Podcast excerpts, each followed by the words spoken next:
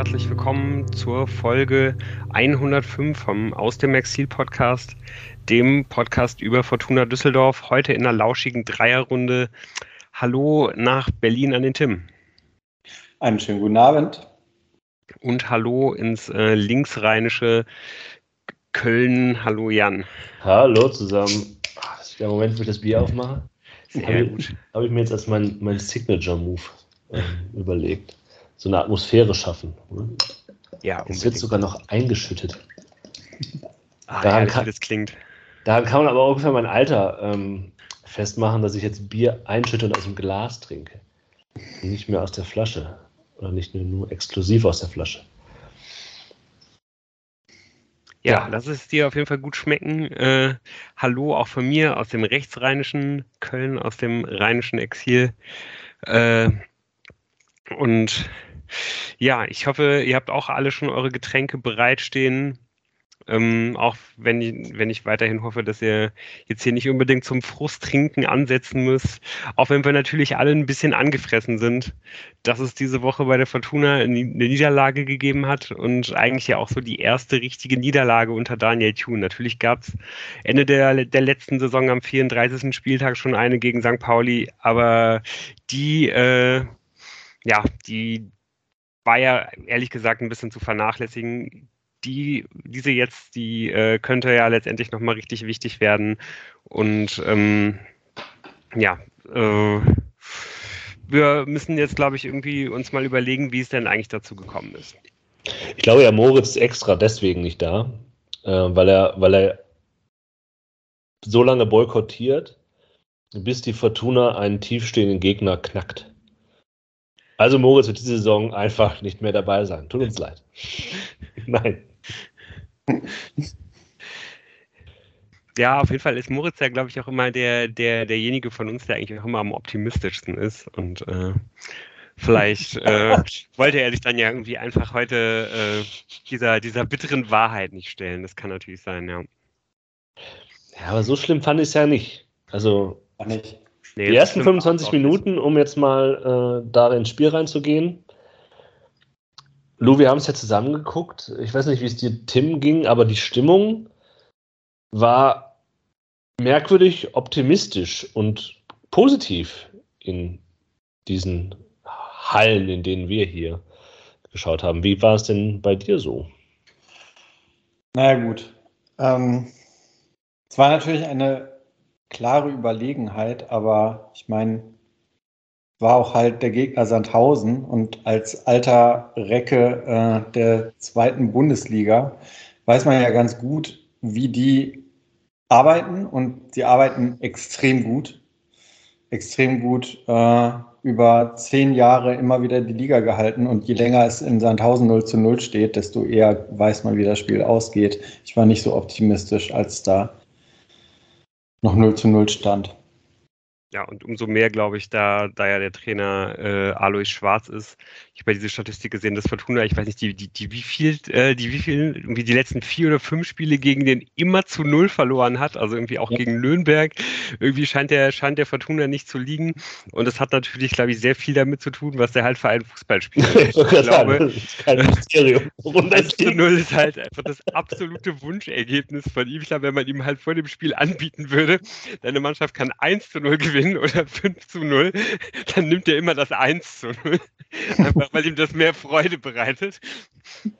Und, Ja. äh, ja, genauso ist er dann in Sandhausen auch aufgetreten. Ne? Also genauso, wie man es erwartet hat, sich, sich halt tief reingestellt und dann ähm, ja halt eben geschaut, dass man auf die Dinge geht, die man, die man halt irgendwie dann selber drauf hat, umschaltet, Standards und ähm, ja auch relativ viel, viel hohe Bälle in, in die Mitte, was ja viel damit zu tun hatte, dass die Fortuna im, im Zentrum einfach nicht optimal besetzt war, weil ähm, ja, es halt kurz vor der Partie noch zwei richtig bittere Ausfälle für die Fortuna zu beklagen gab.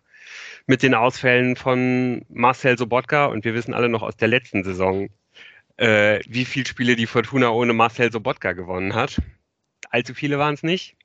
Und gerade in der jetzigen Situation ist er einer der Spieler, die einfach überhaupt nicht ausfallen dürfen. Und das Gleiche gilt eben mittlerweile auch für, für Tim Oberdorf. Und das hieß, dass Daniel, äh, Daniel Thune halt vor dem Spiel gefragt war und da relativ viel rumschieben musste. Und das war vielleicht der einzige Stimmungskiller in diesen ersten positiven 25 Minuten, ähm, dass bei der Frage, wie diese Aufstellung sich jetzt nun genau auf dem Platz wiederfinden würde, neben so einer Fünferkette, das war ja relativ schnell klar, aber wie sich halt Tanaka, Appelkamp, Pettersson zu Kovnatski und Hennings bewegen und überhaupt, das war nicht so klar. Und das ist natürlich schwierig, wenn du in Sandhausen spielst, wo die Kamera nicht so hoch steht und du halt das gesamte, viel von dem Feld siehst. Noch viel schwieriger, um mal wieder äh, ein Comeback meines Ich hasse den DFL-Regisseur Rans hier reinzubringen. Wenn halt der DFL-Regisseur das tut, oder die Regisseurin, weil weiß ich nicht, äh, wird ja, der Name wird ja nicht angezeigt, würde ich ja ganz gerne sonst Briefe schreiben. Äh, aber es sind ja, glaube ich, einfach äh, Anweisungen, die alle bekommen. Ähm, möglichst das, den, den, Sport zu zerstören und halt Einzelspieler zu zeigen in Nahaufnahmen, wo man wirklich gar nichts sieht, außer diesen Spieler, der gerade am Ball ist. Man sieht nicht, wo er hinpassen könnte, wie er sich bewegt, man sieht den Gegner nicht, ist egal. Nee, ist nicht egal, aber es hat es natürlich schwieriger gemacht, herauszufinden, wie die Fortuna jetzt eigentlich genau sich auf dem Platz bewegt. Und es kristallisierte sich dann heraus, dass es ja, schon so eine, also Tanaka in der Sechser-Position hinten, das ist jetzt nicht total überraschend. Und dann Pettersson Appelkamp nicht unbedingt immer auf einer Linie, sondern auch schon äh, gut versetzt äh, und dann eben vorne die beiden drin. Ähm, das hat mir am Anfang ganz gut gefallen.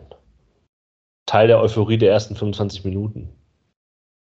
Also mir hat das vor allen Dingen in der, in der Offensivbewegung eigentlich ganz gut gefallen. Ne? So diese, diese Staffelung, Tanaka konnte sich dann wieder äh, ähm, halt zwischen die Innenverteidiger zurückfallen lassen, was er ja die letzten Spiele eigentlich immer nicht sollte, aber dann doch manchmal gemacht hat. Jetzt äh, kam, kam ihm halt diese Rolle wesentlich natürlicher zu, weil, weil er halt der tiefste der, äh, der drei Zentralen im Mittelfeld war. Ähm, dazu ähm, ja, hatte man dann einfach diese, diese Spielstärke von, von, von Appelkamp halt auch wesentlich früher irgendwie im Aufbau. Das, das hat mir auch gut gefallen und immer wenn man es dann halt geschafft hat, da durchzukommen, hatte eigentlich dann auch Patterson relativ viel Raum. Also der, der war ja wahrscheinlich derjenige, der äh, ja, eigentlich ähm, ja die, die, die schwierigste, die schwierigste Rolle halt irgendwie zu besetzen hatte, weil diese, diese offensivste der, äh, der beiden Achterpositionen ist ja eine Position, die, die er, glaube ich, jetzt mindestens bei Fortuna noch nie gespielt hat. Und ich weiß auch nicht, ob er die vorher schon mal gespielt hat. Und auch keine Position, die ihm jetzt halt so ganz natürlich irgendwie entgegenkommt. Und da hat er auf jeden Fall am Anfang, finde ich, seine Sache halt gut gemacht. Das Problem finde ich, ist halt einfach gewesen, dass man letztendlich dadurch im ganzen Zentrum halt drei Spieler gehabt hat, die ja, die halt alle nicht auf ihrer äh, auf ihrer Sahneposition gespielt haben und die alle ähm, ja halt irgendwie vielleicht ein bisschen zu wenig physisch sind, ein bisschen zu wenig körperlich sind. Also das heißt, du hast du hast dir da einfach im gesamten Zentrum halt ähm, hast du dich halt ein bisschen deiner deiner Stärken halt beraubt und vor allem auch in der Defensive. Naja gut, man könnte es auch ein bisschen anders sehen. Also so schön die ersten 25 Minuten in Feldüberlegenheit waren, man kann es halt auch äh, zusammenfassen. Ähm, Sandhausen hat geschafft, äh, Fortuna dazu zu zwingen, immer außerhalb des Strafraums fast abzuschließen. Und ähm, Patrick Dreves ist jetzt, hat ein gutes Spiel gemacht, ist auch kein schlechter, ähm, hatte damit eigentlich auch wenn es zu, nach 30 Minuten äh, irgendwie 6 zu 0 Torschüsse gab, nicht wirklich große Probleme. Also am ehesten noch der erste Abschluss von Appelkamp, der ähm, halt noch von Tribul geblockt wird. Wenn der reinfällt, dann läuft das Spiel aber ganz anders. Aber ansonsten kann das möglicherweise ja auch der Plan gewesen sein, irgendwie ähm, gut, wir können nicht verhindern bei einer individuell so stark uns überlegenen Mannschaft, dass sie zu Abschlüssen kommen. Aber lass die mal so beackern, dass sie außerhalb des Strafraums abschließen müssen. Und das ist ja eigentlich ganz gut geklappt. So, ich meine, nach der ersten Halbzeit hatte ich echt die Frage, wo ist denn Ruben Hennings bitte auf dem Platz? So. Ja, ich glaube, du hast da nämlich den, du hast vollkommen recht. Das kann sehr gut sein, dass es Sandhausen einfach mitgenommen hat, akzeptiert hat, dass es so sein würde. Denn das war halt das offensichtliche Problem. der Abschlussspieler zum Teil war halt dann äh, Patterson aus 20 Metern. Und wir alle wissen, wie gut das funktioniert. Äh, und halt eben nicht Rufen Hennings äh, aus 10 Metern oder 15 Metern. Und da hast du absolut den, den Punkt. Ähm, ich, naja, ich habe dann schon so irgendwie drauf, also ich fand es trotzdem irgendwie erfrischend zu sehen in den ersten 25 Minuten. Ja, und das ist ja auch nur so eine, vielleicht auch eine starke Projektion, weil man dachte, okay, Sandhausen, man, was erwartet man? Sandhausen wird sich halt reinstellen, es wird überhaupt wenig Dynamik geben, es wird überhaupt wenig Spiel geben. Und dann sieht man etwas, was man eigentlich sonst wenig gesehen hat in den letzten Jahren. Also tatsächlich auch durch die Mitte Sachen, Sachen gingen. Ähm, und da habe ich dann, da hat man vielleicht einfach ein bisschen zu sehr, ja, auch positiv sehen wollen, vielleicht. Ähm, dass man sieht, okay, es ist eine unorthodoxe Aufstellung, die hat man auch lange nicht gesehen, aber da scheint man sich da was, was gedacht zu haben. Die Staffelung, die von der Lu gerade sprach, es hat irgendwie Hand und Fuß, okay, so dieses letzte Drittel, von dem dann auch in der, in der äh, PK viel geredet wurde, ja, das stimmt natürlich, aber das kann ja noch kommen. Ja, wir haben ja erst 20 Minuten gespielt, so nach dem Motto, ähm, irgendwie war es gut zu sehen, dass man sich was gedacht hatte, dass man aus den Gegebenheiten, die man vorfand, irgendwie was machen konnte. Aber ja, klar, ähm, vollkommen recht. Aber also, was ich mir so, während ich das Spiel gesehen habe, auch gedacht habe, ist, ähm, Vielleicht hat sich da durch den Ausfall von Sobotka vor allem ähm, relativ früh in der Saison etwas gezeigt, wo man gehofft hat, äh, bis man den Kader vielleicht zusammen hat, ähm, passiert das nicht, wie dünn halt der Kader ist. Also ich meine, dass halt Sobotka nicht dabei war, das hat man hinten und vorne äh, gemerkt.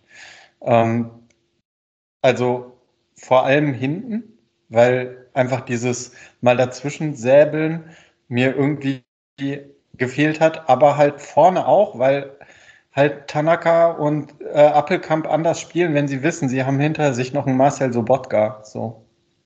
Absolut. Und, ja. Ja, dem würde ich auf jeden Fall auch zustimmen. So, das ist, das ist für mich ganz klar der, der, der Punkt, der halt diese, diese Partie halt entschieden hat, weil dadurch, dass man halt irgendwie ja versuchen muss, diesen, diesen Auf Ausfall zu kompensieren, reißt man sich halt ganz viele andere Lücken irgendwie auf. Und das ist, glaube ich, auch letztendlich dann einer der Gründe dafür, warum, warum Ruven Hennings so in der Luft gehangen hat. Also man ist natürlich irgendwie in ganz gute Situationen da gekommen und hat auch eigentlich gerade im Zehnerraum immer äh, ganz viel Raum freigespielt bekommen. Das fand ich richtig gut und das ist auch was, ähm, was man auf jeden Fall mal ähm, ja, im Auge behalten muss, wie, inwiefern man das halt irgendwie so weiterführen kann, aber dann sollte halt nicht Christopher Peterson dieser, dieser Spieler halt sein, der, der diesen Raum eben bekommt. Und ähm, ja, der, der andere Punkt, der durch diese Ausfälle halt irgendwie passiert ist, dass dann halt eben extrem viel offensive Verantwortung auf Clara und auf Gavory als Schienenspieler halt jeweils lastet. Und ähm, da hat ja auch selbst Daniel Thun irgendwie nochmal gesagt, dass ihm da besonders Gavory überhaupt nicht gefallen hat, in, in dem, wie er sich halt bewegt hat. Also ich meine, auf der einen Seite hatten wir Felix Klaus, der, glaube ich, einfach keinen guten Tag hatte. Der hat, glaube ich, die, ähm, ähm, die, die Vorgaben richtig um, umgesetzt oder auf jeden Fall so, so umgesetzt, wie sich Thun das vorgestellt hat. Dem ist aber einfach nicht viel gelungen an dem Tag. Und ähm, ja, Gavory hat wohl einfach viel zu wenig direkt nach, direkt nach vorne durchgeschoben. Ähm, weswegen dann halt Fortuna Spiel gerade im Aufbau immer so eine gewisse Unwucht hatte, weil, weil Weiß dann halt, äh, weil dann halt auch äh, Jordi DeWeiss nicht wirklich mit, mit aufrücken konnte. Ähm, eigentlich war ja, glaube ich, so ein bisschen geplant, dass, dass Hoffmann und, und Tanaka so ein bisschen aufbauen ähm, Device und Clara dann halt schon ein bisschen vorschieben und dann die beiden Flügelverteidiger, Gavuri und Klaus, ähm, ja, halt schon richtig weit mit nach vorne gehen im Aufbau. Und das hat eben dann vor allem auf der linken Seite nicht so sehr geklappt. Und ähm, ja, und das, weiß ich nicht, Tune hat ja sogar dann auch nochmal gesagt, dass, dass er darüber nachgedacht hat, vielleicht dann irgendwie sogar Böckle zu bringen, dann aber auch nochmal darauf hingewiesen, dass der einfach noch so weit weg ist anscheinend, dass das auch keine Option für ihn gewesen ist. Dazu kommt dann der Punkt, dass ähm, ja, ich glaube, diese Dreierkette ist schon, schon irgendwie eine, eine, eine absolut valide Option, aber wenn man die spielt, weiß ich nicht, ob das wirklich so eine gute Idee ist gegen, gegen Mannschaften, die so, die so tief hinten drin stehen. Wenn man halt weiterhin, wenn man halt selber tiefer steht, sehe ich das, glaube ich, lieber, weil ansonsten kommt eben auf Christopher Clara so viel Aufbauarbeit zu und das sehe ich ehrlich gesagt nicht so gerne. Das hat gegen Offenbach schon nicht so gut funktioniert und das war jetzt wieder ein Tag, wo es nicht, wo es nicht gut funktioniert hat. Ja, deshalb ähm, ist dieser Punkt der Ausfälle total wichtig. Das Spiel mit Tim Oberdorf würde ich halt gerne sehen. Und das ist halt, vielleicht ändert sich nicht viel. Das kann ja sein. Aber so das Bild, das ich von Tim Oberdorf habe aus der letzten Saison und auch aus den Partien, die er als Rechtsverteidiger gespielt hat, ist, dass er, dass er halt hier schon ein Element reinbringen kann, was diese Dreierkette gegen auch einen tiefstehenden Gegner halt total nutzbar machen kann, weil er nämlich halt, das hat er ja auch immer gemacht, vorne mit reingehen kann, da mal einen Pass spielen kann und so weiter und so fort. Das kann halt Clara nicht, der halt viel zu viele Verantwortung auf seiner Schulter tragen musste. Er hat 72 ähm, äh, Ballberührungen gehabt, genauso viel wie Tanaka. Ähm, De Weiß hatte 56, Hoffmann 69. Also das zeigt ja eben, wie dass auch vielleicht Sandhausen wusste, wem man da vielleicht auch ein bisschen mehr Ball geben kann, wo man vielleicht weniger drauf geht. Ähm, und das ist ein bisschen schwierig und gerade weil das Zusammenspiel mit Klaus so schlecht funktioniert, weil eben Klaus nicht nur einen schlechten Tag hat, sondern einfach auf dieser Position in der Saison noch nicht angekommen ist. Ähm, ich finde eigentlich, ja, die Kritik an Gavory mag ja sein, aber dafür, wenn man sich allein die Zahlen anguckt und das Gavory und Klaus äh, vergleicht, muss man ja sagen, trotzdem ähm, wird halt deutlich, wer hier ja, mehr geleistet hat und irgendwie der wichtigere Spieler war, trotz der Kritik, die man an ihm äh, an, anführen kann. Das ist halt Gavory. Das zeigt einfach, wie, wie stark Klaus da abfällt und wie viel mehr Last es halt auf Clara, um hier nochmal zu wiederholen, ähm, liegt. Das, das ist irgendwie das, das Teil des Problems. Ja, klar. Ja, aber man kann, glaube ich, wirklich nicht. Äh nicht deutlich genug darauf hinweisen, dass man letztendlich dadurch eigentlich fünf, fünf Spiele hatte in der ganzen Aufstellung, also die Hälfte der Feldspieler, die halt in einer Rolle gespielt haben, die ihnen halt nicht optimal liegt. Ne? Mit Clara, mit Gavori und mit allen drei Spielern im Zentrum. Und ich meine, wir haben das Spiel alle gesehen. Es hätte natürlich absolut trotzdem funktionieren können. Es ist jetzt ja nicht so, dass die Fortuna in dem Spiel ähm, wesentlich schlechtere Chancen gehabt hätte, das halt irgendwie für sich zu entscheiden, ähm, als jetzt gegen, gegen Offenbach zum Beispiel. Ne? Also wenn es, es, gibt halt diese, diese, diese Chance für Appelkamp, die halt nur ganz knapp geklärt wird. Das ist richtig gut gemacht. Wenn wenn man da halt irgendwie einen Standard reinköpft, so wie ja, es halt Ecke, ne? geklappt hat, ja. dann gehst du halt, gehst du halt in, gehst du halt in Führung und dann gewinnst du das Spiel halt, glaube ich auch. Ich glaube, es wird einfach sehr, sehr viele von diesen engen Spielen diese Saison geben, wo du halt irgendwie würfelst und da wird wahrscheinlich genauso, wie es jetzt passiert ist, da ist die Wahrscheinlichkeit immer höher, dass die Fortuna mit 1 zu 0 in Führung geht und dann hat die Fortuna die Qualität, das in den meisten Fällen zu gewinnen. Wenn die Fortuna da aber in Rückstand gerät, hat sie halt eben auch die Probleme und ich meine, vor diesen Problemen stehen viele Mannschaften in dieser Liga. Ähm, dann irgendwie noch was Zählbares aus diesem Spiel mitzunehmen und es ist natürlich nicht einfacher dadurch geworden, dass einfach die, die Optionen halt so gering waren. Zwei Sachen, die ich vielleicht dazu noch anfügen möchte. Ähm, ich habe ja so das Mindset mir schon vor dem ersten Spieltag zurechtgelegt, selbst wenn Kovnatski gut sein sollte, sollte man ihn trotzdem verkaufen. Und das will ich natürlich auch weiterziehen, weil ich mir nicht eingestehen möchte, dass ich falsch liege. Ähm, aber was halt Kovnatski wirklich von Rufen Hennings unterschieden hat und auch von allen anderen Offensivspielern, dass er halt mal Sachen kreiert hat durch ich mache Dinge, weil ich halt irgendwie ein guter Fußballer bin was mich nach wie vor überrascht, dass er die Saison das anscheinend ist. Und ich habe auch seine Leistung bisher auch kritischer gesehen, als das vielleicht andere getan haben, wo es schon um Vertragsverlängerungen geht, wo ich ja äh, starke Zuckungen bekomme. Aber das Spiel, da hat man in den wenigen Momenten, wo er halt mal Akzente setzen konnte, wirklich gesehen, dass er diese Akzente setzen kann und dass andere das in dieser Mannschaft nicht können. Ähm, das war das eine, ähm, wo ich sagen würde, das Spiel auch wenn er kein, fand ich schon irgendwie, hat mich ins Grübeln gebracht, ob ich meine Kovnatski-Position nicht überdenken sollte. Das eine, vielleicht das zweite kann ich gleich noch sagen, aber wollt ihr auch was zu Kovnatski sagen? Ja, der hat mir extrem gut gefallen. Ähm, vor allem, weil er überall auf dem Platz unterwegs war und sich überall die Bälle geholt hat und irgendwie scheint ihm das Tor richtig gut getan zu haben.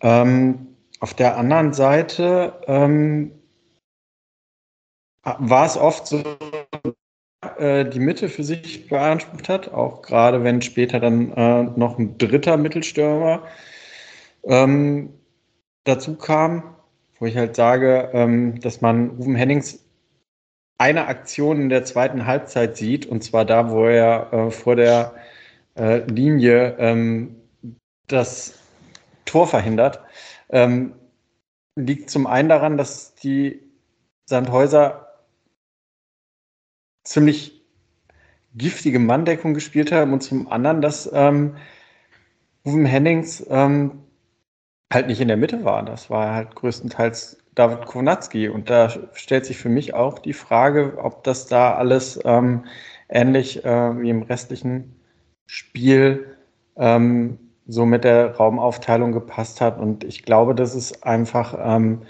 man da nicht drum herum kommt, dass es ein zusammengewürfelter Haufen war. Ich denke mal, mit dieser Anfangself haben die noch nie ein Testspiel oder geschweige denn ein Trainingsspiel gespielt. Und äh, später dann auch, als die Brechstange rausgeholt wurde und man dann plötzlich mit ähm, allen dreien äh, gespielt hat. Äh, also man holt sich ja immer irgendwo Inspiration.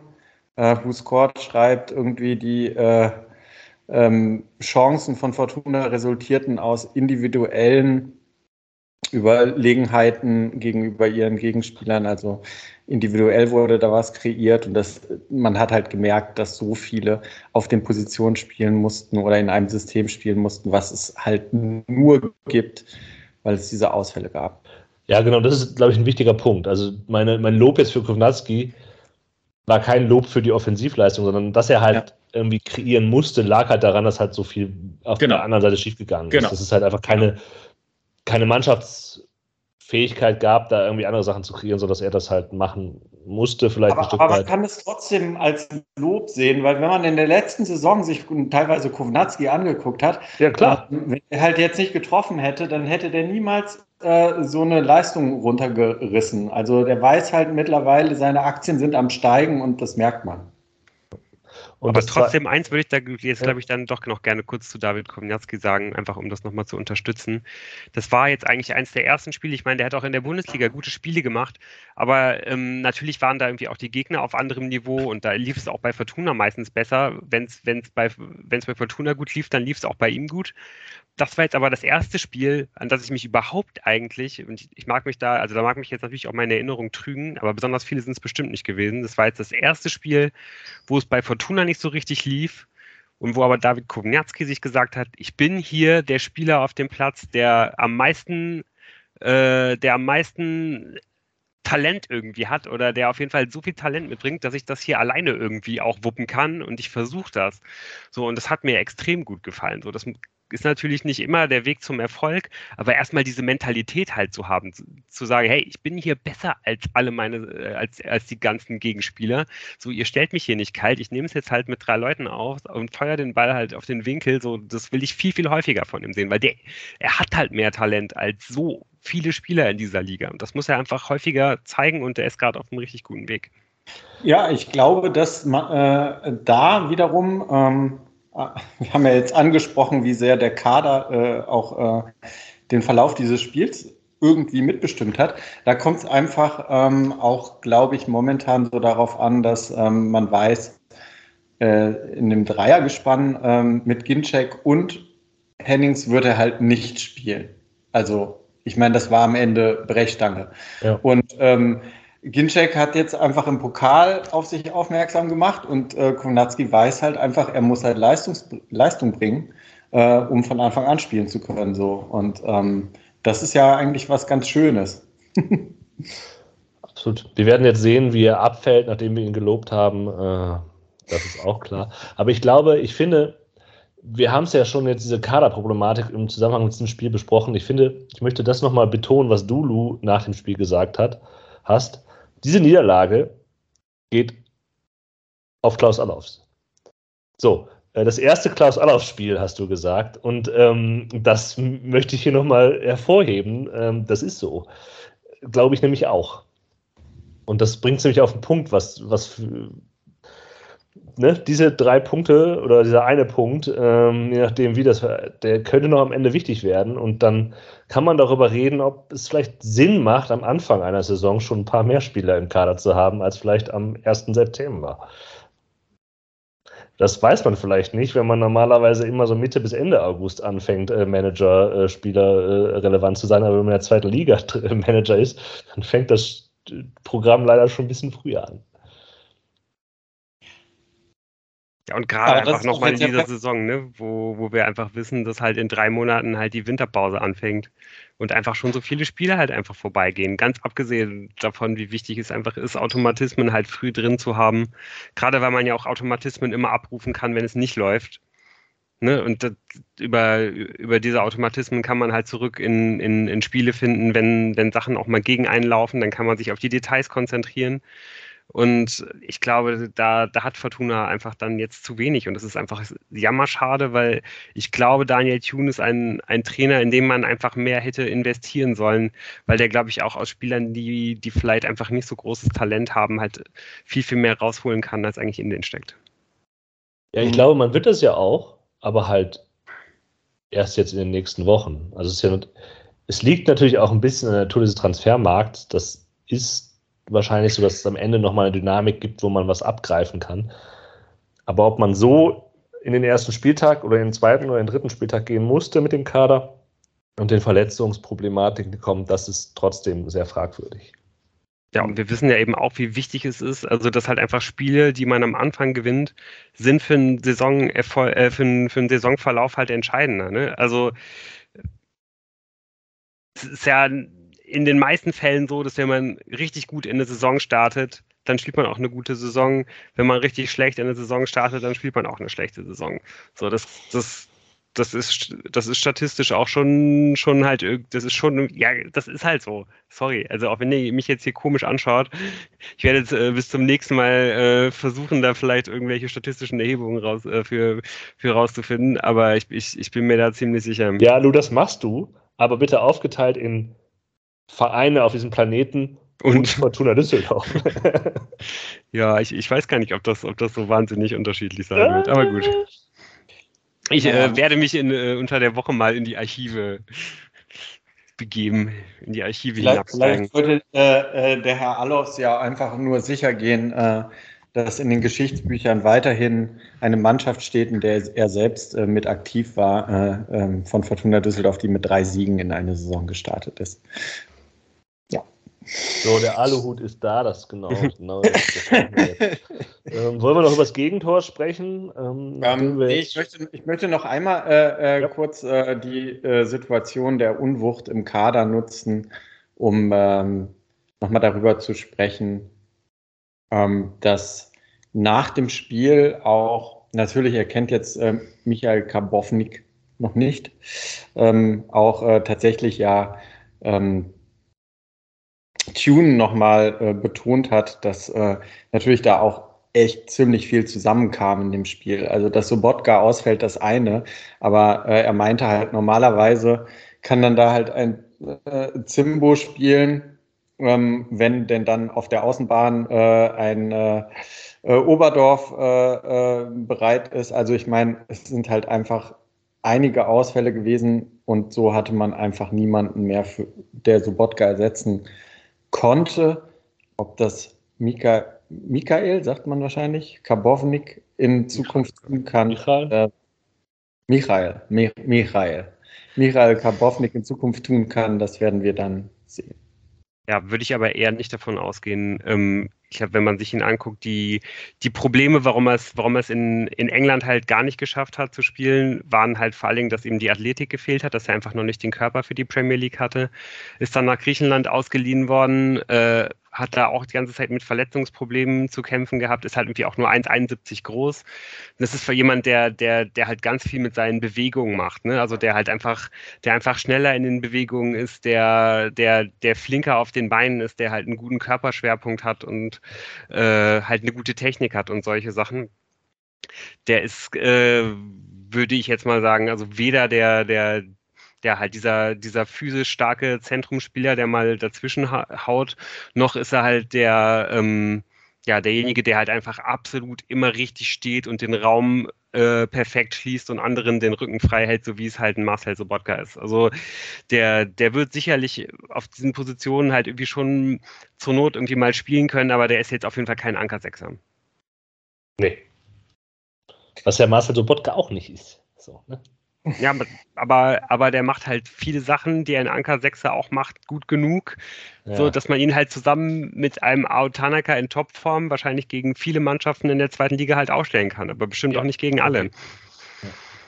Ja, und ist äh, tatsächlich, obwohl er jetzt 90 Minuten dieser Saison äh, von den 270 bisher absolvierten Minuten verpasst hat, der Spieler im Kader mit den meisten Fouls.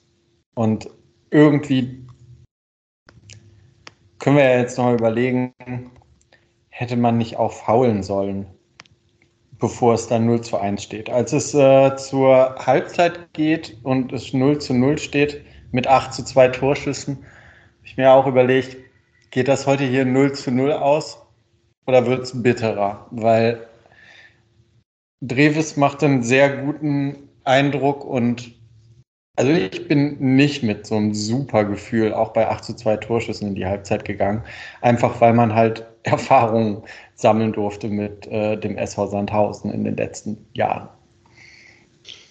Ja, ich glaube, dass so eine gewisse Körperlichkeit ab zu der zweiten Hälfte der ersten Halbzeit eine fehlende Körperlichkeit hm. offensichtlich geworden ist. Ich glaube, da hast du vollkommen recht. Und das zieht sich dann halt auch in dieser zweiten Halbzeit ähm, mit rein. Also wenn man sich, äh, wenn man sich einfach mal bei, bei, bei Bundesliga die, die Statistiken zu Spieler, die Fouls begehen, angucken, da tauchen da sehr viele Sandhäuser auf. Ja, das ist sehr, sehr lange. Das ist wirklich ich schon beeindruckend.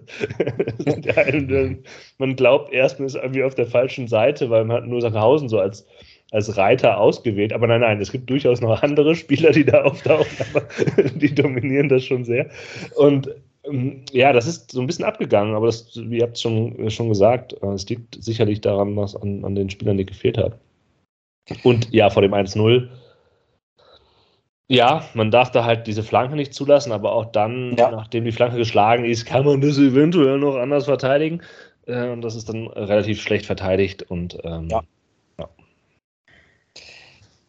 Genau aber schon noch ein bisschen symptomatisch, wie dieses Tor halt irgendwie fällt. Ne? Also, dass das halt irgendwie Okoroji das als Linksverteidiger vorbereitet, ähm, passt irgendwie, glaube ich, ganz gut. Der ist ja schon auch immer so eine, so eine Art Playmaker von der Linksverteidigerposition, den, den Sandhausen hat. Also der, der schiebt da ja immer schon sehr, sehr viel nach vorne an.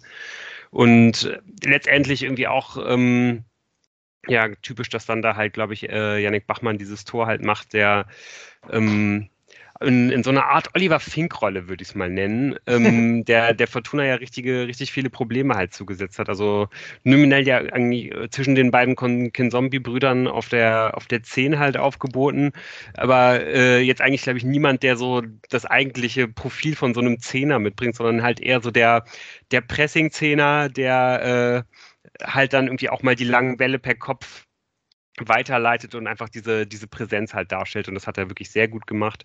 Zusammen auch mit, mit Zenga und Trübol hinter ihm, die ja, die einfach diese, das, ja, die einfach das, äh, das, das zentrale Mittelfeld von Fortuna dann körperlich total dominiert haben. Also ich glaube, sowohl von den, von den Zentimetern halt auch, die sie einfach da, glaube ich, äh, mehr gehabt haben in Körpergröße, aber bestimmt auch, und das hätte ich natürlich auch gerne mal in der Statistik gesehen, äh, bei, bei Zentimeter sagt man das ja oft, ja, hier die langen Kerls sind so und so viel größer, aber ich glaube, auch bei Brustumfang äh, hatten die einiges mehr zu bieten und ähm, ja, das hat man einfach gesehen. Die wurden einfach rumgeschubst, Peterson, Appelkamp und äh, ja, zum Teil eben auch Tanaka, der sich ja natürlich verbessert hat, aber der, ähm, ja, der absolut nicht auf dem, auf dem Niveau der Sandhäuser war. Ja. Ähm, zudem dass er das Mittelfeld da irgendwie dominiert hat, kommt ähm, Tribul äh, tatsächlich zwischen der 50, 55. und 57. noch zweimal nach einer Ecke zum Schuss. Ja.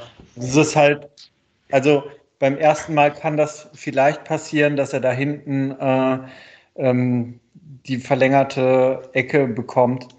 Aber also der zweite Schuss, den Ruben Hennings, das hatten wir eben schon erwähnt, äh, von der Linie kratzt, ähm, der sieht halt, wenn man das im Zusammenschnitt sieht, wie eine Wiederholung aus. Mhm. Also er kann sich genauso wie bei dem ersten Versuch nochmal hinten absetzen und wieder aufs lange Eck schießen. Also das ist mir völlig unbegreiflich, wie so etwas zweimal passieren kann.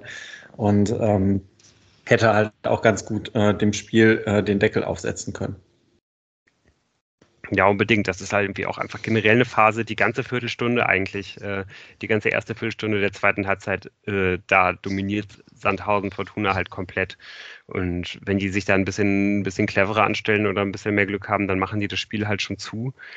Ähm, Fortuna bekommt das dann eigentlich erst wieder in den Griff, als ja, als, als Tune dann halt Ginchek für, für Peterson bringt und ähm, ja, sich damit einfach die Spielstatik wieder ein bisschen ändert. Ja. Ja, und dann ist aber einfach das zu sehen, was, was zu befürchten war. Sandhausen steht halt hinten gut, macht halt alles dicht und Fortuna fällt halt wenig ein. Dazu kommen dann auch noch sehr viele unnötige individuelle Fehler, die halt dann passieren, wo halt dann Quatschpass gespielt wird oder die Annahme des, des Passes ist dann nicht gut. Ähm, klar hat man dann gerade so in den letzten 10, 15 Minuten schon so Handball-Assoziationen im Kopf, aber so richtig viel ähm, passiert nicht. Es gibt dann nochmal eine Abschlusssituation, klar. Äh, aber äh, es ist jetzt nicht so, dass da halt äh, der Torwart da ein Ding nach dem anderen aus dem, aus dem Giebel fischen muss, sondern ähm, klar, das kann auch noch 1-1 ausgehen, so will ich nicht ja, sagen. Auf jeden Fall. Ja. Also Aber am halt, ehesten ja. noch die Chance von, von Ginczek in der Nachspielzeit. Also ja. da äh, äh, rettet Dreves auf jeden Fall ähm, extrem gut. Der hat ja auch insgesamt ein gutes Spiel gemacht. Also das muss man ja auch sagen. Also ohne ihren Torhüter äh, wäre das 1-1 äh, ausgegangen. Aber mehr wäre auch, finde ich, nicht verdient gewesen. Also nein, also nein. Also wir haben ja eben gerade schon gesprochen, es hätte zu dem Zeitpunkt schon 2-0 stehen können für Sandhausen. Ja. Ähm. Also Einsatz hätte man natürlich gerne mitgenommen. ähm, aber äh, ja, es ist jetzt keine Schande zu einzugestehen, dass halt Sandhausen einfach sehr gut gespielt hat. Äh, in dem Rahmen, wie sie halt spielen wollen. Lu hat es schon angesprochen, das ist das, was Alois Schwarz will. 1-0 gewinnen, nicht 5-0 gewinnen. Da kann er nämlich auch granteln danach und sagen, oh, da hätte man nochmal 2-3-0 machen müssen hier und da, da schlecht ausgespielt.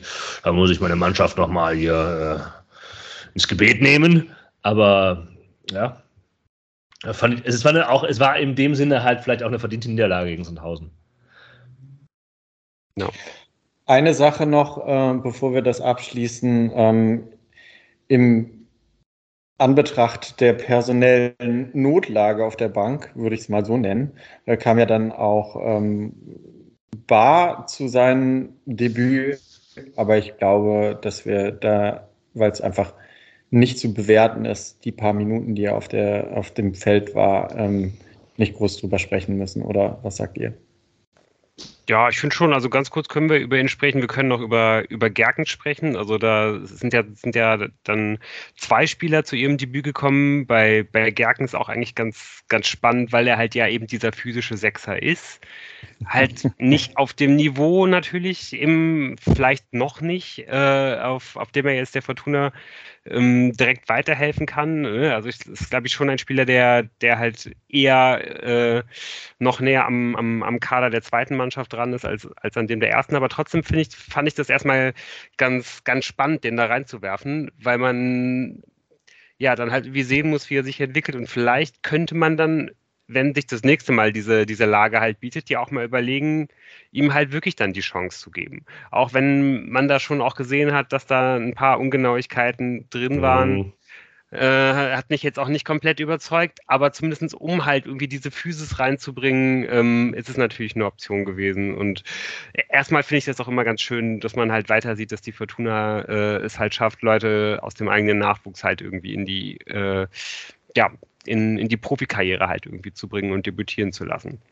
Aber dann, also ich finde, dann musst du halt äh, äh, jetzt wirklich äh, erzählen, wie viele Spiele der zweiten Mannschaft du gesehen hast, weil er wurde ja einfach auf rechts aufgeboten. Also ja. diesen, diesen äh, defensiven Anker Sechser konnte er in keiner Sekunde zeigen. Also er hat ja komplett die rechte Außenbahn beackert. Und von daher, ähm, naja, also dann würde ich tatsächlich dann nochmal überlegen, ob er das mal wird, wenn wieder so eine Not im Kader ist oder dann doch ein. Ich finde auch, also, wir sind ja über Bar eingestiegen und über ihn zu sprechen oder auch nicht. Und jetzt haben wir über ihn über Gerkens gesprochen, dessen, dessen Leistung man halt viel schlechter äh, bewerten kann, meines Erachtens, weil, weil das, was Tim sagt, würde ich hier auch unterstreichen. Also der hat sich halt eingereiht in die Liste, lange Liste von Spielern, die halt positionsfremd eingesetzt worden sind gegen Sandhausen. Ähm, bei Bar, ja, es war halt, was man sah, war halt ungefähr das, was ich mir jetzt auch erwartet hätte in den 12, 13, 14 Minuten, die man ihn gesehen hat, 15 Minuten. Ähm, der ist halt sagenhaft schnell ähm, und halt auch echt in so diesen ersten Bewegungen halt ziemlich flott. Also der kann halt sich schön, schön hin und her, also schnell hin und der braucht nicht viel Raum, um Tempo zu kreieren. Das ist irgendwie gut. Die Frage ist, ob halt das auf Kosten von Übersicht geht, weil ich mir nicht sicher, also das war nur, der, nur eine Frage, die sich mir stellt, äh, wie, wie gut sieht er seinen, seinen Mitspieler? Äh, kann man vielleicht nicht beantworten in diesen 15 Minuten. Das ist nur eine Frage von wegen, kann man, muss man beobachten, Mal schauen. Ne? Will ich gar nicht bewerten, weil ich will hier keine Note vergeben. Ich will nicht sagen, oh, war der schlecht oder war der gut, sondern einfach nur, ähm, was mir so aufgefallen ist.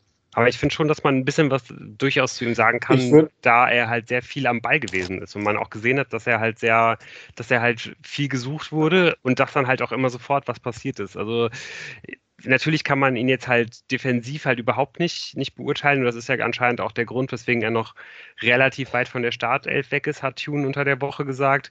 Aber man kann natürlich offensiv schon ein bisschen was sehen, genau das, was du gesagt hast, Jan. Und ähm, ich hatte auch den Eindruck, dass dass er halt noch überhaupt nicht diesen Rhythmus hatte, ähm, wann, wann gehe ich ins Dribbling, äh, wann, wann gebe ich vielleicht auch einfach mal ab.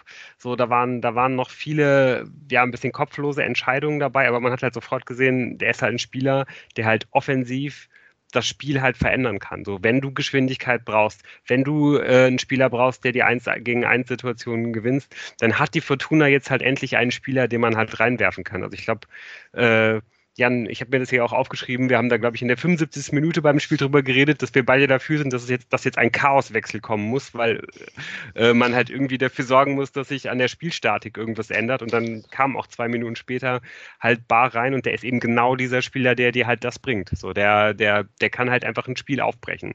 Aber ja, das ist, es ist, glaube ich, halt eben auch viel Risiko dabei, dass dann da irgendwie, dass das alles ein bisschen brotlose Kunst ist und dass er eben nicht die richtigen Entscheidungen trifft. Ähm, und auch wenn er da, glaube ich, wesentlich mehr Talent hat, es hat mich teilweise schon so ein bisschen in seinen Aktionen an so eine Mischung aus Peterson und Ofori irgendwie erinnert. Ähm, die ja auch beide so an, in, in, gewissen Situationen sehr viel Talent mitbringen, aber ja, das dann halt irgendwie nicht richtig ein, einzusetzen wissen. Also, also ich finde, ja, reden wir hier über einen sehr begrenzten Zeitraum. Wir haben ja. kein Testspiel mit ihm gesehen.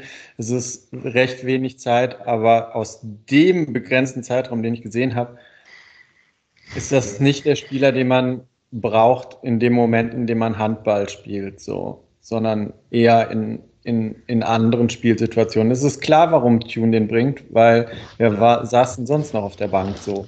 Aber ich glaube, die Qualitäten von Bar werden wir in Spielen, wo man vielleicht führt und auf das 2 zu 0 geht und, und, und einen Gegner auskontert, noch viel eher äh, zu sehen bekommen. Ah, da würde ich ein bisschen widersprechen. Also das, das stimmt auf jeden Fall. Das ist, glaube ich, das sind, glaube ich, die Spiele, die ihm halt extrem entgegenkommen werden. Aber da, da hat man natürlich auch andere Spieler im Kader, äh, wo, wo das vielleicht ganz gut passt. Ähm, das ist halt klar. Also, dass da, das ist ein Spieler, den wird man überhaupt gar keinen Raum lassen können. Ne? Das, ist, das könnte vielleicht sogar fast so in Richtung gehen wie, äh, in der, in der Erstligasaison, als, als die, als man immer gesehen hat, dass ganz viele Mannschaften gegen Fortuna halt nicht richtig nach vorne schieben konnten, weil die halt so diese panische Angst vor Dodi Lukebakio hatten. Ähm, und ähm, das könnte auf jeden Fall in eine ähnliche Richtung gehen mit Bar jetzt in der zweiten Liga, weil der halt wirklich sehr schnell ist und wie Jan auch schon gesagt hat, der hat einfach auch einen extrem schnellen ersten Schritt. Der ist halt sofort an dir vorbei. Aber klar, das ist, glaube ich, wirklich auch jetzt nicht der perfekte Spieler, um halt eine tiefstehende Mannschaft aufzubrechen. Aber es ist schon der Spieler bei Fortuna, der am, den ich als allerersten, jetzt glaube ich, wenn ich diese zehn Minuten nehmen kann. Ja, lass es 15 als, äh, gewesen. Ja. Genau, lass es 15 gewesen sein, wenn ich jetzt diese 15 Minuten nehmen kann, um das zu bewerten. Es wäre jetzt, glaube ich, der Spieler, den ich als ersten nehmen würde, wenn es mir darum geht, eine 1 zu 1 Situation auf dem Flügel halt zu gewinnen. Und das ist ja schon auch was, was du dann, äh, dass du halt gegen so einen tiefen, tiefstehenden Gegner halt brauchst. Dein Wort in Tunes Ohr. Ja. Weil tiefstehende Gegner könnten uns eventuell begleiten. Diese ja. Saison. Ich weiß nicht, ob die Spielvereinigung aus Fürth da schon zugehört, aber vielleicht nehmen wir das als elegante Überleitung. Oder wollt ihr noch was sagen? Nein. Also ich muss sagen, äh, ähm, was äh, gleich in der Vorschau auch immer kommen wird, das Einzige, was ich von Fürth kannte, ähm, ist ja deren Stürmer Gotha und der scheint ja, ich hoffe, das kommt gleich in deiner Vorschau auch noch äh, zu tragen, möglicherweise am Sonntag schon nicht mehr dabei zu sein. Und äh, deshalb freue ich mich, Lou, dass du mir ganz viele neue Spieler ähm, vorstellen wirst. Ja, interessant, dass du jetzt äh, genau das ansprichst, weil das irgendwie auch so ein bisschen eigentlich mein allererster Gedanke war, als ich halt äh, quasi das weiße Blatt Papier äh, vor mich hingelegt habe und äh, ähm, ja, halt angefangen habe äh, zu notieren, was ich denn alles über Kräuter Fürth weiß oder mir dann halt viel mehr angelesen hatte. Und da, da wäre es mir halt auch gefallen, dass ich eigentlich kaum irgendwelche Spieler kenne. Da sind so ein paar Namen, die hat man mal gehört, aber man weiß auch nicht, ist das ein zentraler Mittelfeldspieler, ist das ein Linksverteidiger, keine Ahnung. Und so geht es mir eigentlich auch mit dem Trainer. Also ähm, Fürth hat ja vor, vor zwei Jahren, da erinnern wir uns noch gut, auch mit einem, mit einem Kader, den, glaube ich, vorher nicht allzu viele äh, auf dem Zettel hatten, die, die zweite Liga dominiert unter Stefan Leitl, ist dann da ziemlich souverän aufgestiegen. Ähm, letzte, letzte Saison hat man dann an ihm festgehalten, hat aber eine grauenvolle Saison in der Bundesliga gespielt und ist ziemlich sang- und klanglos wieder abgestiegen. Jetzt ist Leitl zu Hannover gegangen und man hat ihn ersetzt mit Marc Schneider. Und der Name sagte mir halt wirklich ebenfalls äh, eigentlich gar nichts. Ein Schweizer, äh, Anfang 40, erste Trainerstation jetzt in Deutschland. Und ähm, der scheint äh, ein paar Sachen anders zu machen, aber eben auch nicht, nicht allzu viel, wenn man, wenn man sich anschaut, wie die, wie die Fürther so agieren. Ähm, die, die Stimmung in Fürth ist auch nicht allzu gut, muss man sagen. Man ist zwar irgendwie mit relativ viel, viel Euphorie jetzt in diese, in diese Saison gestartet. Der, der Abstieg war jetzt ja, glaube ich, kein, kein Riesenbeinbruch. Das war ja schon eher auch einkalkuliert, dass das passieren kann. Aber ja, mittlerweile sind jetzt drei Spieltage gespielt. Man hat nur zwei Punkte geholt. Man hat zweimal zu Hause unentschieden gespielt, hat auswärts das Derby äh, bei, beim ersten FC Nürnberg verloren. Das ist ja auch schon nicht so klasse. Und ist dann letzte Woche auch noch mit äh, 2 zu 0 beim Fünftligisten Stuttgarter Kickers aus dem DFB-Pokal geflogen. Also ähm, die Fürther kommen auf jeden Fall auch nicht mit der allerbreitesten Brust hierher. Und jetzt ähm, ja, kommt die, die Nachricht, die, äh, die uns vielleicht sogar noch ein kleines bisschen glücklicher stimmen könnte. Ähm, Schneider setzt eigentlich mehr oder weniger auf eine ähnliche Spielweise wie die Fürther ähm, ja, es halt auch getan haben, als sie, als sie ähm, beim letzten Mal in der zweiten Liga halt aufgestiegen sind. Eher ballbesitzlastig. Ähm, man spielt mit einem, mit einem 4-4-2 mit Raute, was ja dann automatisch auch eigentlich immer heißt, dass man ähm, sich zumindest nicht irgendwie hinten rein igelt, sondern dass man, dass man halt das Mittelfeldzentrum beherrschen möchte. Natürlich kommen so ähm, ja, besondere Aufgaben auf die, auf die Außenverteidiger zu, die richtig viel Raum machen müssen und eben auf die beiden, auf die, äh, die, die beiden Achter links und rechts, die, die ja irgendwie das Zentrum beherrschen müssen, aber trotzdem eben auch die Außenverteidiger unterstützen müssen. Das, das ist wirklich eine, eine, eine diffizile Arbeit und ähm, ja, das sind halt besonders bei den, bei den Füttern halt eben die zentralen Mittelfeldspieler Tillmann und äh, Green, den kennt man vielleicht noch, weil er mal bei Bayern gespielt hat und irgendwie, glaube ich, auch mal bei einer WM ein Tor geschossen hat für die USA. War auf jeden Fall auch schon beim Aufstieg vor, vor zwei Jahren dabei. Die machen das auf jeden Fall ganz ordentlich. Aber einer der größten Unterschiede zu, zur Mannschaft von, von vor zwei Jahren ist, dass die Außenverteidiger, würde ich sagen, nicht mehr dieselbe Qualität haben. Vor allen Dingen natürlich nicht mehr auf der Linksverteidigerposition. Da war das nämlich David Raum. Äh, der hat ja danach irgendwie eine ganz gute Karriere hingelegt und hat da ja irgendwie, ich weiß nicht, 20 Assists gemacht alleine in der Saison. Und da war ja schon so ein bisschen abzusehen, wo es da vielleicht mal hingehen würde. Der hatte einen ähm, ja, Anteil am, am vierten Aufstieg, den man vielleicht jetzt erst im Nachhinein irgendwie noch so richtig bemessen kann, wie groß der eigentlich gewesen ist. Und deswegen scheint es jetzt auch gerade nicht so richtig gut bei den Viertern zu laufen auch wenn man natürlich trotzdem ähm, ja weiterhin so Erfolg, äh, weiterhin so irgendwie gefährlich ist. Man, man versucht sich dann halt irgendwie aus dem Ballbesitz relativ entspannt halt irgendwie nach vorne zu kombinieren, äh, sich den Gegner so ein bisschen hinzulegen und dann eben auf den Flanken durchzubrechen.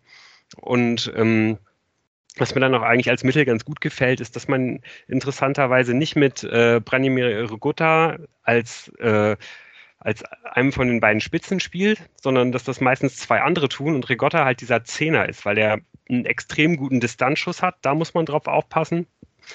Und ähm, aber eben auch der Kopfball stark ist und weil der halt dann oft so als Nachrücker quasi dann im Rückraum, wenn die beiden, die beiden Stürmer gehen halt jeweils auf den ersten und den zweiten Pfosten, äh, wenn, wenn die Flanke kommt und Rigotta geht dann halt auf diesen Raum zwischen, zwischen 16er und Elfmeter, also zwischen 16er Linie und Elfmeterpunkt, stößt dann so zum Elfmeterpunkt und wird dann da bedient. Das ist einfach ein gutes Mittel und ähm, da ist der auf jeden Fall gefährlich, da muss man wirklich drauf aufpassen, wenn er denn überhaupt spielt. Tim hat es angesprochen, der äh, scheint einer der Kandidaten zu sein, den die Kölner auf dem Zettel haben, um Antoni Modest zu ersetzen. Kann natürlich gut sein, dass er halt letztendlich dann gar nicht im Kader steht und dass die, dass die Fürther da noch kurzfristig Ersatz suchen müssen, was ihnen natürlich jetzt auch nicht unbedingt helfen würde im, im Spiel gegen die Fortuna. So oder so, denke ich, ähm, kann man auf jeden Fall, glaube ich, ganz zufrieden sein, dass man dann da jetzt gegen einen Gegner spielt, der sich wahrscheinlich nicht äh, hinten komplett einigeln lassen äh, will, sondern der irgendwie auch ein bisschen mitspielen will, oder? Absolut. Ich glaube, das ist total wichtig. Ähm, muss man jetzt eigentlich mit oder ohne Rigotta denken? Ich glaube, was du gesagt hast, ähm, wenn er halt tatsächlich von der Zehnerposition so reinstößt und spielen sollte, man weiß ja nicht genau, was passiert, dann wirft es natürlich auch Fragen auf, wie das die Fortuna aufnehmen und kompensieren kann. Da habe ich schon so Sorgen, was die Sechserposition angeht. Es könnte eine gewisse Belastung geben, ähm, die man personell vielleicht nicht so ideal aus, ausfüllen kann. Ähm, das ist die eine Sache. Und die andere Frage, ich glaube, gerade gegen Fürth und was du gesagt hast mit, äh, mit Raute und eben den vielleicht noch nicht voll umfänglich funktionierenden Außenverteidigern mh, hm, wäre es halt auch gut, wenn man halt das Flügelspiel quasi in guter alter letzte Saisonschule nochmal äh, stärken könnte.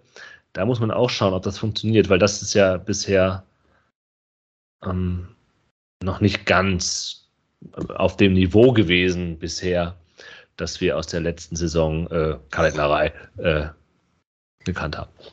Ja, ich würde auch noch mal eine Frage stellen wollen. Äh, lässt der Trainer Schneider irgendwie bewusst flach spielen oder ist das Flügelspiel halt einfach noch nicht so ausgeprägt, weil sich die Mannschaft noch nicht gefunden hat? Weil die einzige Statistik, die ich äh, interessant fand zu Fürth, war, dass sie die wenigsten ähm, Kopfballduelle in der Liga gewonnen haben. Und ich meine, das kann daran liegen, ich habe es jetzt nicht prozentual herausgefunden, dass sie wenige Kopfbälle ähm, überhaupt ähm, in ihrem Spiel als Element drin haben. Aber wenn es heißen sollte, dass sie nicht so kopfballstark sind in der Innenverteidigung, dann ist das ein klarer Auftrag an ähm, die, die Spielweise. Ja, also ich weiß auf jeden Fall, dass sie offensiv äh, sehr viel damit arbeiten. Also sie sind auf jeden Fall ja. relativ weit vorne bei den, bei den Flanken. Ähm, okay. Defensiv kann ich dir jetzt ehrlich gesagt nicht, nicht so wirklich was dazu sagen. Aber es könnte ja ein Mittel sein, da vielleicht äh, nochmal ähm, den einen oder anderen Eckball auch reinzubringen, die ja tatsächlich auch ähm, gegen Sandhausen bis auf so ein paar ähm, Kovnatski äh, Willensleistungen noch ähm, die einzigen Abschlüsse innerhalb der Box waren. So. Also vielleicht die eine oder andere gute Ecke, aber bitte unbedingt in Führung gehen, weil ich kann mir vorstellen, wenn man gegen Fürth jetzt in Rückstand gerät, dann beginnen einige da nachzudenken. Ja, auf jeden Fall haben sie halt nicht so diese ganz riesigen Tanks halt in der Innenverteidigung. Also die sind, mhm. glaube ich, irgendwie hier, ich sehe jetzt gerade 1,85, 1,89 die beiden Innenverteidiger, aber da ist jetzt keiner, äh, ja, vom, vom Kaliber eines Jolly Device oder, oder, oder Clara dabei, die dann mal irgendwie die, ihre Gegenspieler um so einen halben Kopf überragen. Solche, solche, solche Türme haben sie da jetzt irgendwie eher nicht. Genau. Was ansonsten vielleicht nochmal ganz interessant ist, das kommt aber vielleicht auch einfach aus diesem, ähm, aus diesem Ballbesitzfokus bei den, bei den Fötern, ist, dass sie, dass sie halt auch bei den äh, ganzen Werten ähm, im läuferischen Bereich sehr weit hinten liegen. Also man, man hat sehr wenige intensive Läufe und man ist, glaube ich, vorletzter bei den gesamten Kilometern. Ähm, auch das kann natürlich irgendwie immer so ein bisschen aus, aus der Spielweise herauskommen. Das kann natürlich aber auch immer so ein bisschen so ein Indikator sein, dass, dass bei einer Mannschaft irgendwie generell es irgendwie einfach nicht so richtig läuft, wie das ja irgendwie auch bei der Fortuna unter Preußer äh, in, der, in der letzten Rückrunde ein bisschen der Fall war. Ich glaube auch, man muss ihnen da ein bisschen den Schneid abkaufen. Ja. Was man auf jeden Fall sagen kann, das klingt ja auf jeden Fall so, als hätte sich Fürth noch nicht gefunden. Ähm, und aus dem Grund ist es ja auch eigentlich ganz schön, die jetzt am vierten Spieltag zu haben zu Hause. Weiß, äh, wie das Ganze in der Rückrunde aussieht. Und ähm, aus dem Grund, ähm, wenn man denn wirklich nach oben schielen will, die gesamte Saison, dann sollte man die drei Punkte, wenn möglich, am Sonntag in Düsseldorf behalten. Einen großen Wunsch hätte ich, glaube ich, für, für die Aufstellung der Fortuna. Und da würde ich es ein bisschen an das anschließen, was, was Jan gesagt hat. Ähm, irgendwie ein bisschen das, äh, ja, kontern, dass die, dass die Fürther halt irgendwie diese diffizilen Aufgaben für, für ihre, für ihr Flügelspiel und für ihre zentralen Mittelfeldspiele haben und irgendwie versuchen, auch die eigenen Flügel halt irgendwie wieder zu verbessern. Und das, das würde für mich heißen, dass man auf jeden Fall wieder Schinter Appelkamp auf links stellt. Gar nicht so sehr, weil er dann halt die linke Seite äh, da halt irgendwie komplett dominiert und eine Flanke nach der anderen schlägt, aber einfach, wenn man dann weiß, die linke Seite bricht nicht zusammen, die funktioniert, da, da funktionieren die einfachen Dinge, man spielt sich da immer mal nach vorne. Und ich glaube auch Schinter Appelkamp ist doch eigentlich der perfekte Spieler, um ihn dann halt irgendwie als Gegenspieler gegen so jemanden auf der rechten Acht der Vierter zu haben der, äh, der sich dann halt irgendwie so ein bisschen ums Zentrum, aber auch um die Seite kümmern muss. So, das, das kann Schinter halt auch. So. Und dann, dann muss er da halt irgendwie erstmal vorbeikommen. Das würde ich ganz gerne sehen. Und das würde vielleicht auch bedeuten, wenn Tune das ähnlich sieht, dass äh, vielleicht es dann schon zum ersten Startelf-Einsatz von, von Karbovnik kommt, weil äh, der wäre ja eigentlich genau der Spieler, der dann die Rolle ausfüllen kann, die Schinter jetzt gespielt hat. Hängt natürlich auch viel davon ab, ob Oberdorf äh, und, oder, oder Cello zurückkommen. Also natürlich genau, also, hängt davon sowieso unglaublich viel ab. Also ich glaube tatsächlich, dass ähm, ich äh, keinen Startelf-Einsatz wie letzte Woche jetzt prognostiziere. Letzte Woche hatte ich es ja noch vollmundig gesagt. Äh, weil auch äh, Tune im Nachklapp äh, zum Spiel gegen äh, Sandhausen als Alternativen für den ausgefallenen Sobotka ihn explizit gar nicht genannt hatte, so dass ich glaube, dass äh, er eher ihn langsam an die Mannschaft heranführen wird. Ja. Wir werden sehen. Wir werden sehen. Nächsten Sonntag. Jo. Also es wird schon vor dem Anpfiff interessant, wer da denn aufgeboten wird. Und in welcher Formation. Ich glaube, die Dreierkette, ich weiß nicht, ob wir sie sehen, ich glaube eher 4-4-2. Aber wir werden sehen. Auf jeden Fall werden wir uns hören nächste Woche bei einer weiteren Ausgabe eures Podcasts des Vertrauens. so sieht's aus. Macht's gut. Ciao. Tschüss. Ciao.